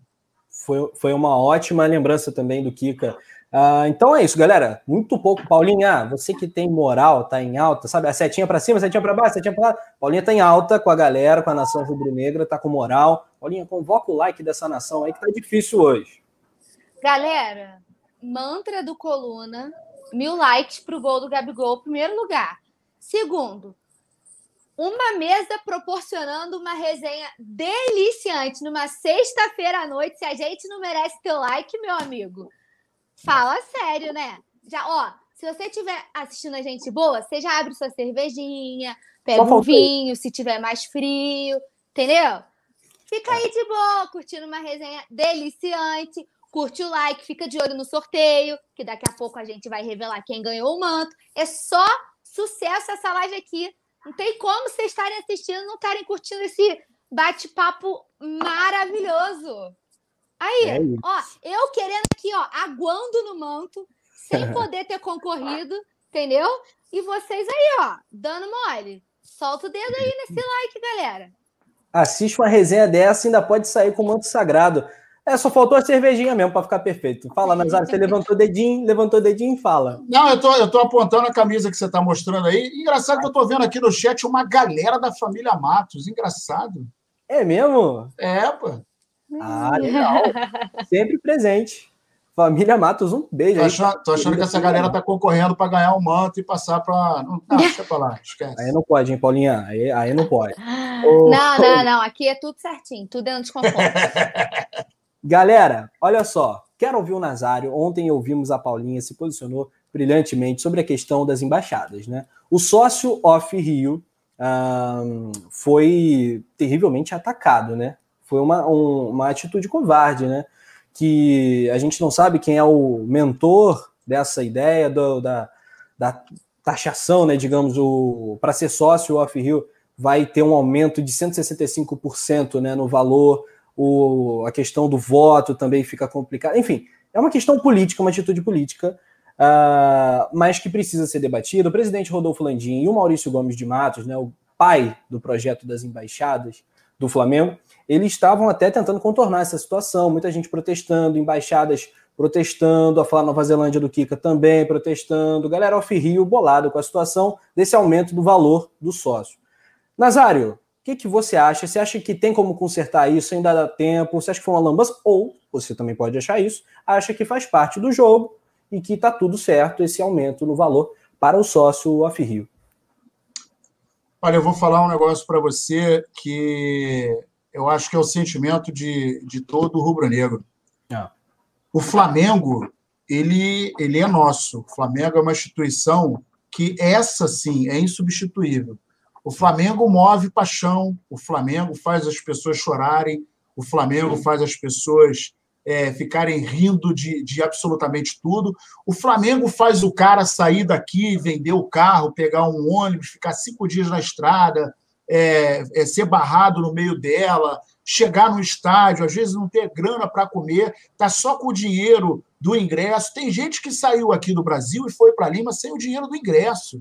Teve gente que foi na, na cara e na coragem. Sabe por quê? Porque isso é o tal do amor. O cara troca de carro, troca de mulher, troca de casa, troca de estado, troca de país, mas ele não troca sua paixão pelo Flamengo.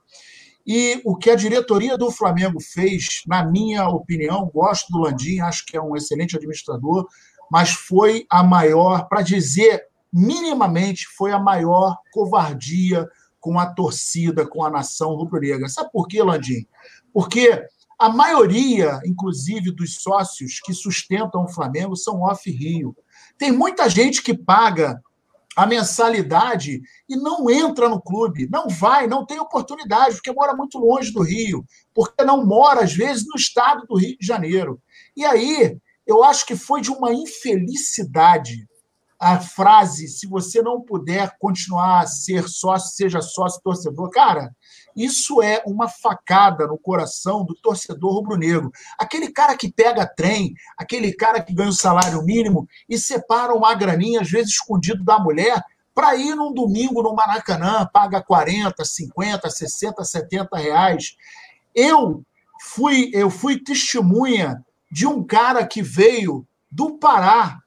Ele veio de ônibus, de, de caminhão, veio de carona e na época tinha um cara no grupo, nessa época eu fazia um trabalho com a Nação 81, o cara tinha no grupo, ele falou: irmão, vem para cá que você dorme na minha casa, na rua você não vai dormir. Eu não tenho dinheiro do ingresso. Eu não, eu só tenho dinheiro do ingresso. O cara veio e voltou de caminhão, de carona. Você sabe o que, que é isso, cara? Você sabe o que, que representa um cara virar? Às vezes a gente lida com pessoas que falam com a gente, cara, como que é ver o ninho do urubu. Como que é o Maracanã? O meu maior sonho é entrar no Maracanã. Cara, isso eu fico arrepiado e fico chateado e magoado com esse tipo de atitude com o Flamengo. Cara, foi um tiro no pé.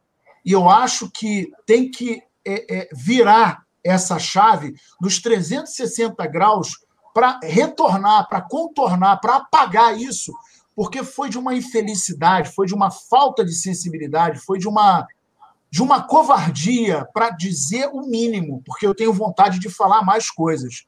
O Flamengo precisa, a torcida do Flamengo precisa de carinho, precisa de atenção, precisa de, de, de abraço. A gente precisa chamar esse cara e falar, meu irmão, vem que você está com a gente.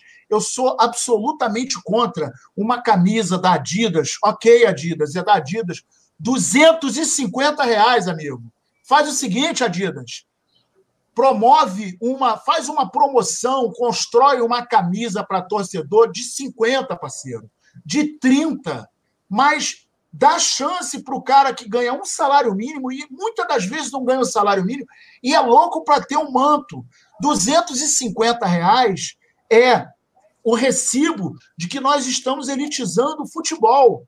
Faz o seguinte, você você, dirigente, dá uma olhadinha nas imagens do Maracanã na década de 70, de 80.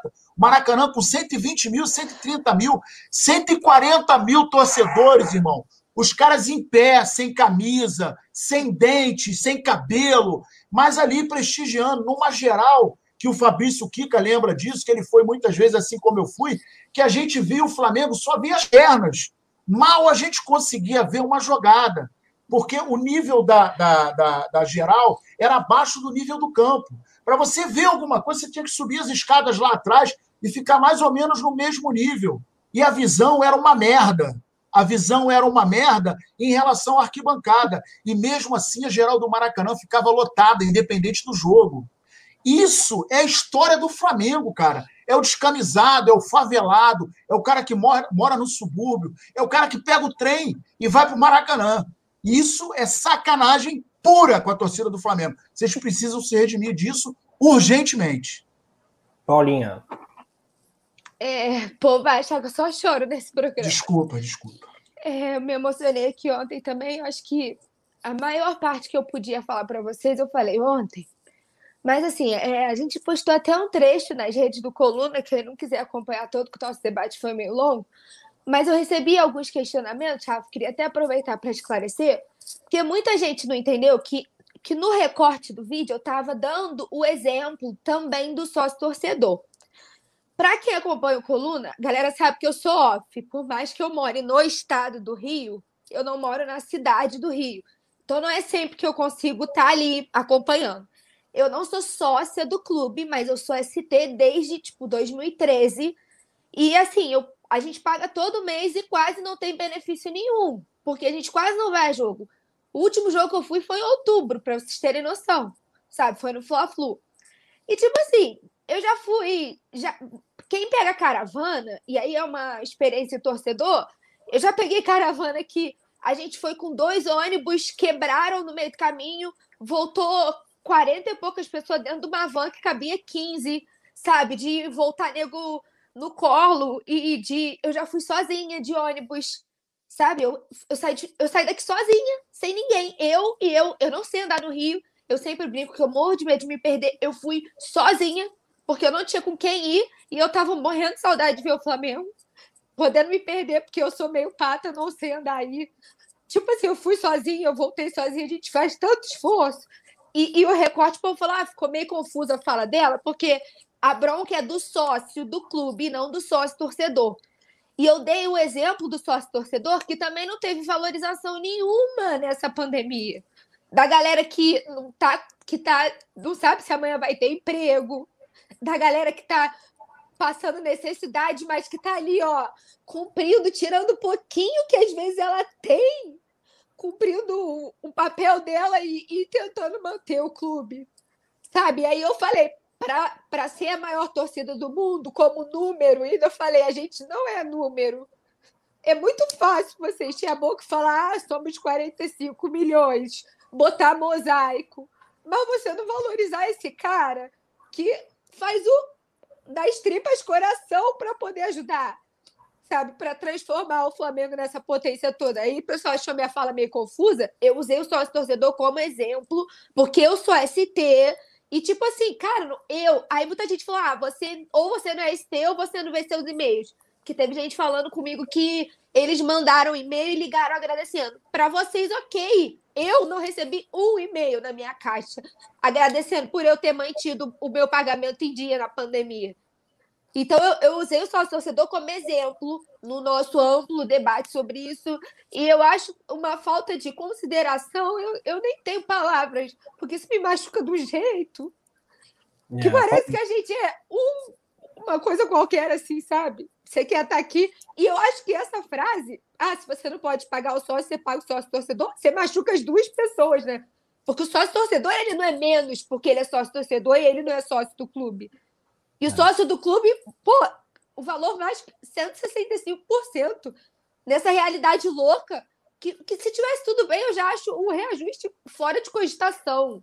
Mas assim, com tudo que a gente está vivendo, a gente tem que. Eu nem sei. Sinceramente, é. me desculpo, mas. E todos emocionadíssimos com a Paulinha, com a fala do Nazário, que são perfeitos depoimentos genuinamente rubro-negros as aspas aqui do Túlio, que é exatamente o que a Paulinha falou. O torcedor off-Rio não é só um número na planilha, né? O Flamengo não é frio, o Flamengo é quente, o Flamengo não é só elite, o Flamengo é do povo, é o time da massa, gente. E olha só, comentário do Diogo Souza. Já era seu fã, Nazário, meu irmão, agora eu sou seu discípulo. Tá aí, muito obrigado. Obrigado, irmão. Essa, obrigado. essa achei sensacional. O Écio Uh, Carlos Barreto Assis comenta: Muito bom, Roberto. Você fala sobre o preço das camisas e é uma grande verdade também. Uh, Rogério Pacheco, sou aqui do interior do Goiás, achei uma sacanagem. Pois é, aqui no Coluna você tem voz, meu amigo. A gente também acha uma grande sacanagem isso, tá? Uh... Eu falo, eu falo isso, o, o, o Rafa, desculpa, eu estou aqui também. É, eu falo isso, inclusive, é, em 2018, no começo de 2018, eu fui num, no workshop que o Zico estava. Uhum. E lá eu conheci o Bruno Spinel, que então era diretor de marketing do Flamengo.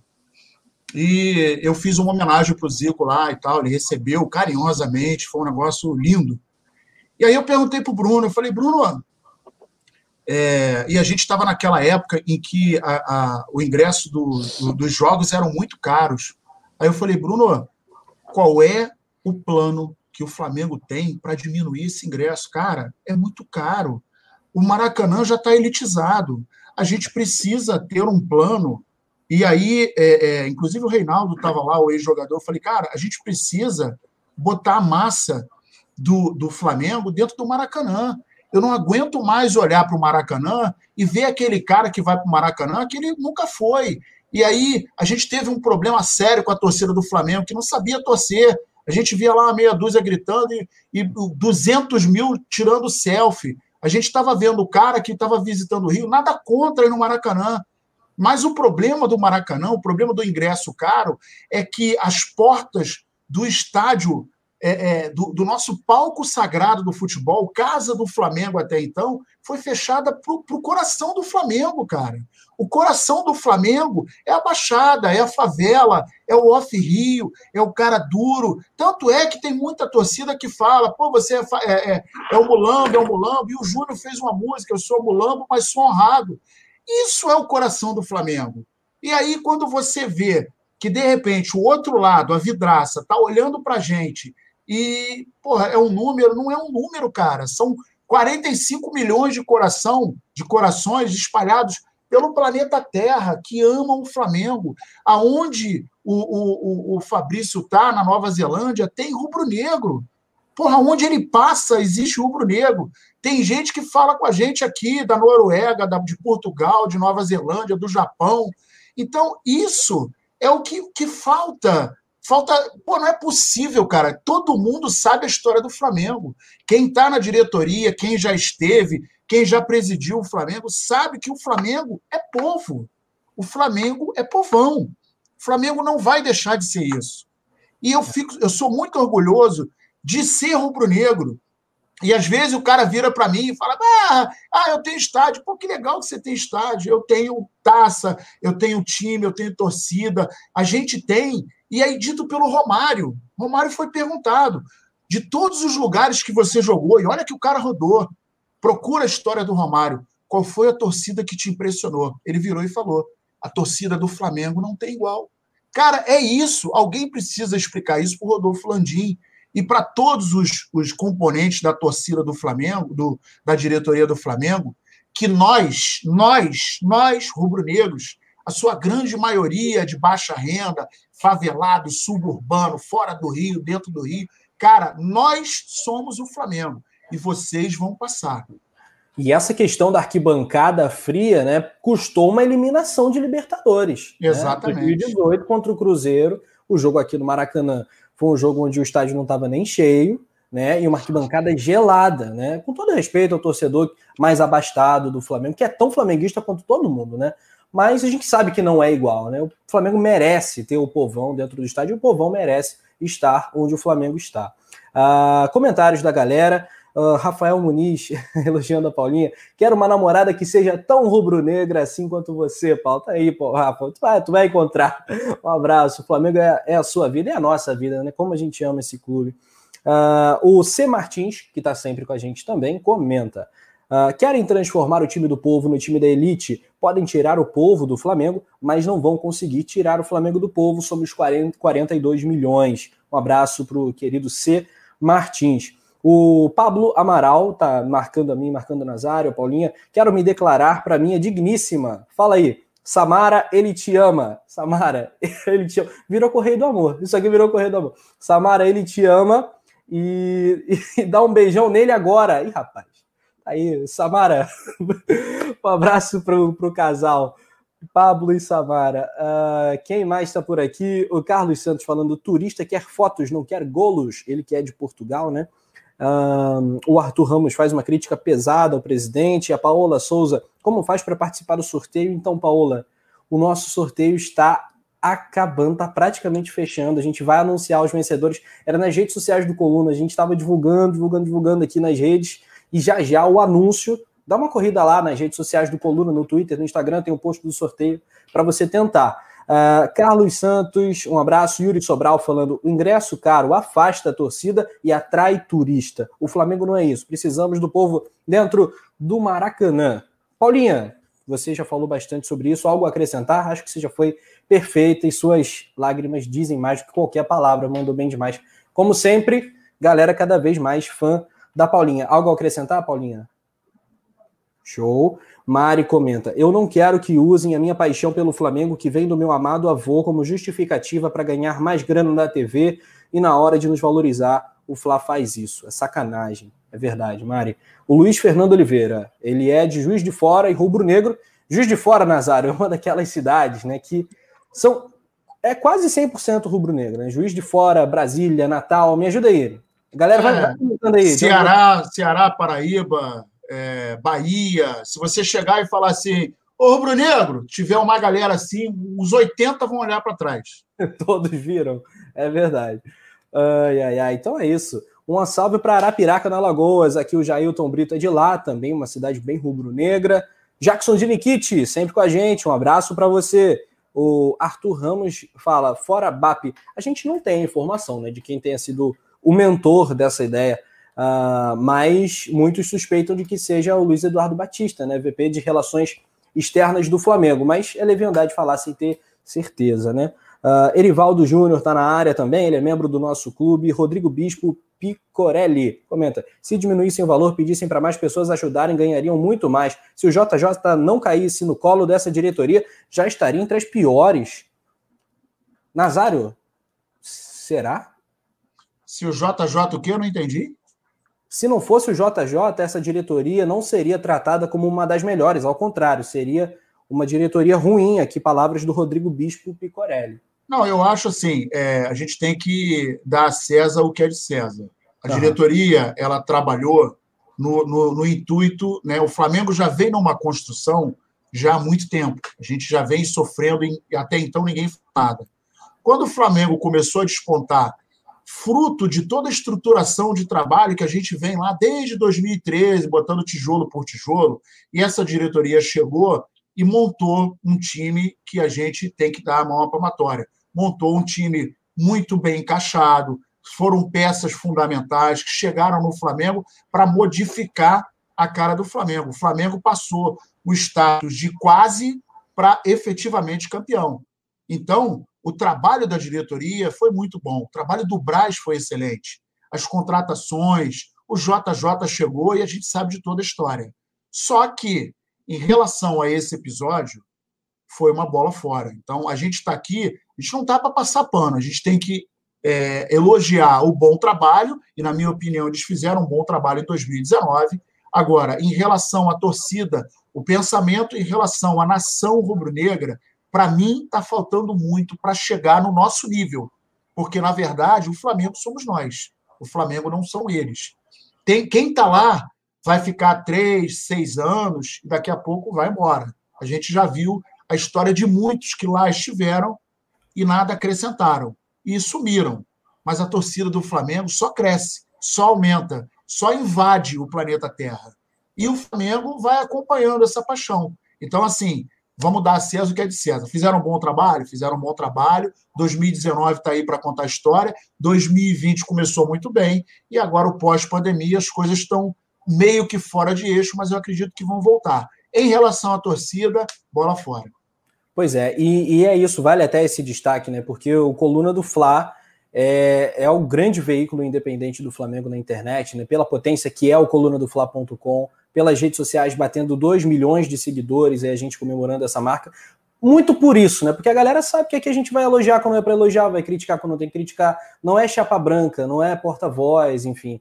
Então, é, é, sinceridade pura, não tem ninguém obrigando a falar alguma coisa, nem para defender A ou para criticar B, não. É opinião. Opinião todo mundo tem, e dentro do grupo do Coluna há divergências, né?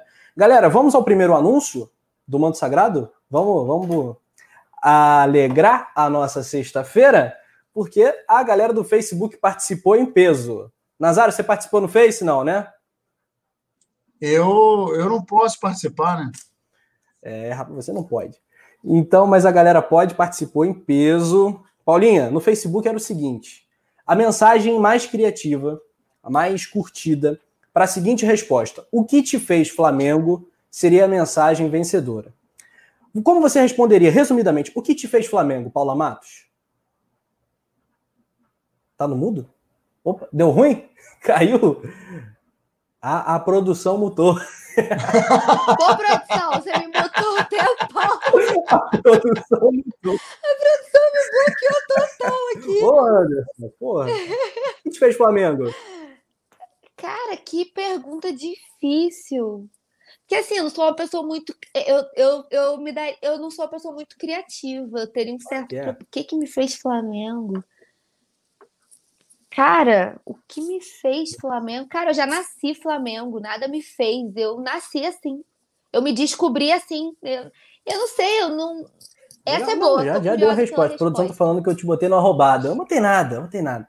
Nazário, o que, que te fez Flamengo? Agora vamos botar todo mundo na roubada também. Cara, eu, eu, eu tenho uma história legal, que meu pai é botafoguense e meu tio, que foi o cara com quem eu primeiro entrei no Maracanã, ele é vascaíno. Era um Vasco e Flamengo, e quando eu entrei no Maracanã, que eu tenho essa cena até hoje, isso foi em 1900 e bolinha, minha avó tinha peitinho duro ainda, inclusive. É, quando eu subi aquele corredorzinho, cara, que eu olhei o Maracanã, era um domingo, 5 horas da tarde, o Maracanã tomado. E eu falei pro meu tio assim, pô, cara, não vamos ficar na torcida do Vasco, não. Meu tio Vascaíno ficou na torcida do Flamengo. E eu, eu fui tomado pelo, pelo ambiente do, do Maracanã. Até então, eu não tinha muita certeza. Eu era aquele, aquela criança Flamengo, ah, eu sou Flamengo. Mas quando eu subi a rampa, que eu olhei assim o Maracanã, Cara, aquela energia do Maracanã, ela me tomou. E aí, dali para frente, a coisa descamou. Que legal, boa. Eu fui mordido.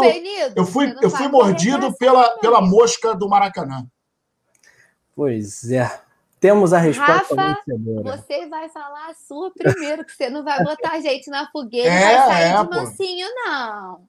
Minha resposta? Sua é. resposta. Poxa, cara, ah, eu, eu vou a jogos de futebol, frequento Maracanã, estádios, em todos os jogos desde sempre, né? Desde baby, baby mesmo. Mas a torcida, eu acho que foi a torcida do Flamengo. Eu olhava para um lado, digamos, num Fla-Flu ou num Flamengo e Vasco, olhava para um lado, uma torcida que lotava os seus setores, invadia o setor da torcida rival, que cantava mais alto, que fazia a festa mais bonita, que era mais colorida, que era mais vibrante, o joguinho de braços. Ah, me arrepiei todo aqui. Acho que foi por aí. Acho que foi por aí. Enfim. Boa. A vida me fez Flamengo. A Valéria Reis é a vencedora. Parabéns, Valéria Reis. Boa, Valéria. Venceu, levou um manto para casa. Manto 3 do Mengão. Coluna vai entregar aí, olha, recadão que que na falou? tela. O que, que ela falou? Meu pai me fez Flamengo. Ouvia ele falar de Zico e do ano mágico de 1981. É que era um mundo rubro-negro maravilhoso. Quando descobri que este mundo era o meu, era real, e pude ver que meu pai tinha razão, percebi que nascia, nascera, percebi que nascera flamenguista e tive a certeza que meu pai me amava mais que tudo, pois cuidou para, para que esta felicidade fosse eterna. E me deparei com artistas diferentes. Zico e Nunes já tinham feito suas histórias. Havia chegado a hora de Gabigol, Bruno Henrique e companhia. Obrigado por transmitir essa paixão, Caraca, pai. Show de bola! Muito bom, Valéria, parabéns. Que, cara, que mensagem maravilhosa. Parabéns, Valéria. Linda, linda, linda. Justíssimo. Olha, esse manto aqui merece ser seu, Valéria. Então, a gente vai entrar em contato também. Lá aí no teu Facebook a gente já tem, né? Vai ter, vai rolar aquela DM com a produção e pode ficar tranquila que o manto 3 vai chegar bonitão na tua casa. Agora tem manto para o Facebook, tem para o Instagram também. O que, que a gente faz primeiro? Não, Facebook. esse é do Facebook. É, Instagram, Instagram. Falta o Twitter e o Instagram. É, Twitter e Instagram. A produção aqui tá falando Twitter. Nazário votou Instagram. Vamos de Twitter, Paulinho? Você desempata. Vamos de Twitter, então. Beleza. Então tá bom. Deixa eu deixar aqui no ponto. O vencedor do Twitter no Twitter é o seguinte: bastava você compartilhar o post daquele RT, né? No tweet do Coluna do Fla sobre o sorteio um, e marcar três amigos. Aí houve sorteio através da, da plataforma de sorteio. E aí o Marcos Alexandre é o vencedor. Aê, garoto! Vamos fazer uma salva de palmas também, né? A gente fez Boa, Marcos! Sortudo! Uhul! Manto 3 para o Marcão Alexandre. Aí, sextou em altíssimo estilo e bem vestido, hein? Sextou bem trajado com o manto rubro-negro. Ele marcou a galera, a Fê Oliveira, a Paula Bertoldi, o CB também foi marcado no post do nosso parceiro Marcos Alexandre. A galera vai entrar em contato contigo. Galera ansiosíssima aqui no chat, porque todo mundo participou e está esperando o sorteio. Então, ó, o Gil Calim já tá ficando até triste, ô Paulinha. Mas ele pode ficar tranquilo que vai ter outros falta também. Um, né? Agora ainda falta um. Vai que ele ganhou esse próximo. A gente não sabe ainda. Não Sim. desiste ainda. Pois não é. E, e esse é aquele momento da gente jogar energia lá em cima, geral deixar o like, sabe, antes daquela falta decisiva, todo mundo. então, vamos lá, dedão no like. Tem, tem, um, tem um depoimento aqui que eu tenho que, tenho que ler, posso? Por favor. Eu virei, eu virei Flamengo por causa do Nazário. A primeira vez que fui no Maracanã, em 1951, tinha um velhinho na arquibancada, me senti feliz. Era o Nazário. Adivinha quem foi que colocou esse, esse comentário? Fabrício Kika. Fabrício, Fabrício Kika. Eu, eu amo, eu amo, eu amo você, Kika. Ai, meu Deus do céu. Zoou legal. Galera do Instagram, hein? Galera aqui na expectativa máxima. Quem será o vencedor ou vencedora? Tivemos a Valéria, tivemos o Marcos.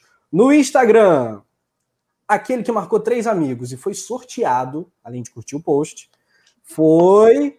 Tchan, tchan, tchan, arroba Azevedo, underline 1977. Parabéns! Leva o manto 3. Leva o manto 3. Nazarão, galera se deu bem legal, hein?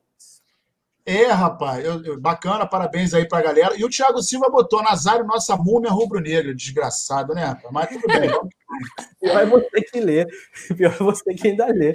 Não, é, eu, eu, eu sou corajoso.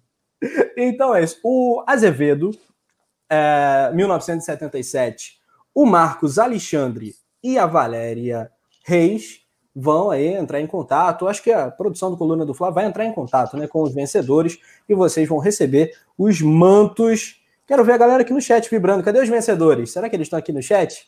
Se não tiverem, eles vão receber a grata notícia.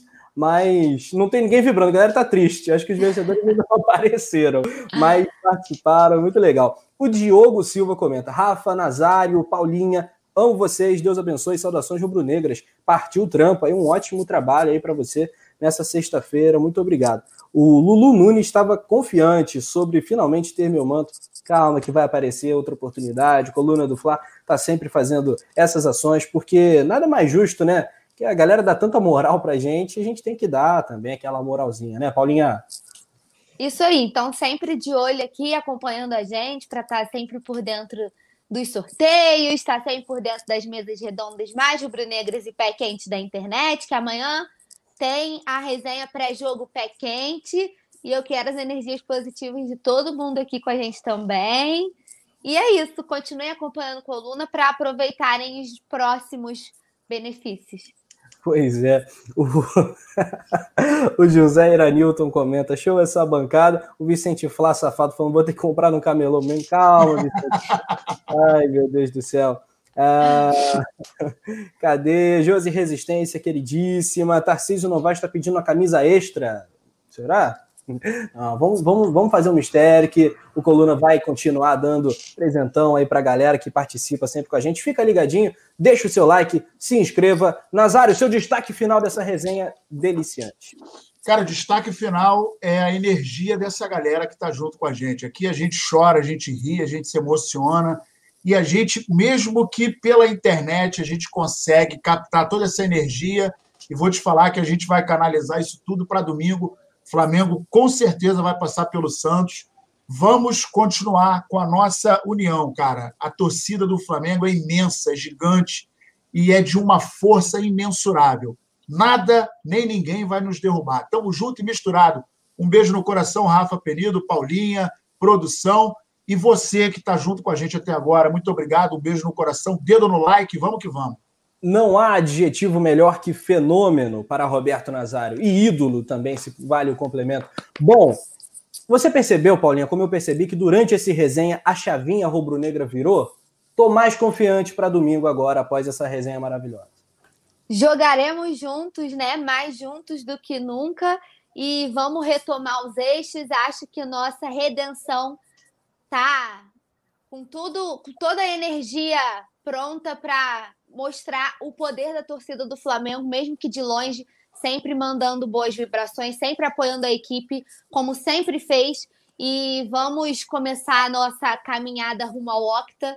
E eu vamos, vamos pensar positivo que vai dar tudo certo. A gente vai reverter essa chozica, a Zica foi embora. Essa resenha deliciante vai comprovar isso. Amanhã todo mundo colado no pré-jogo para ficar mais pé quente ainda.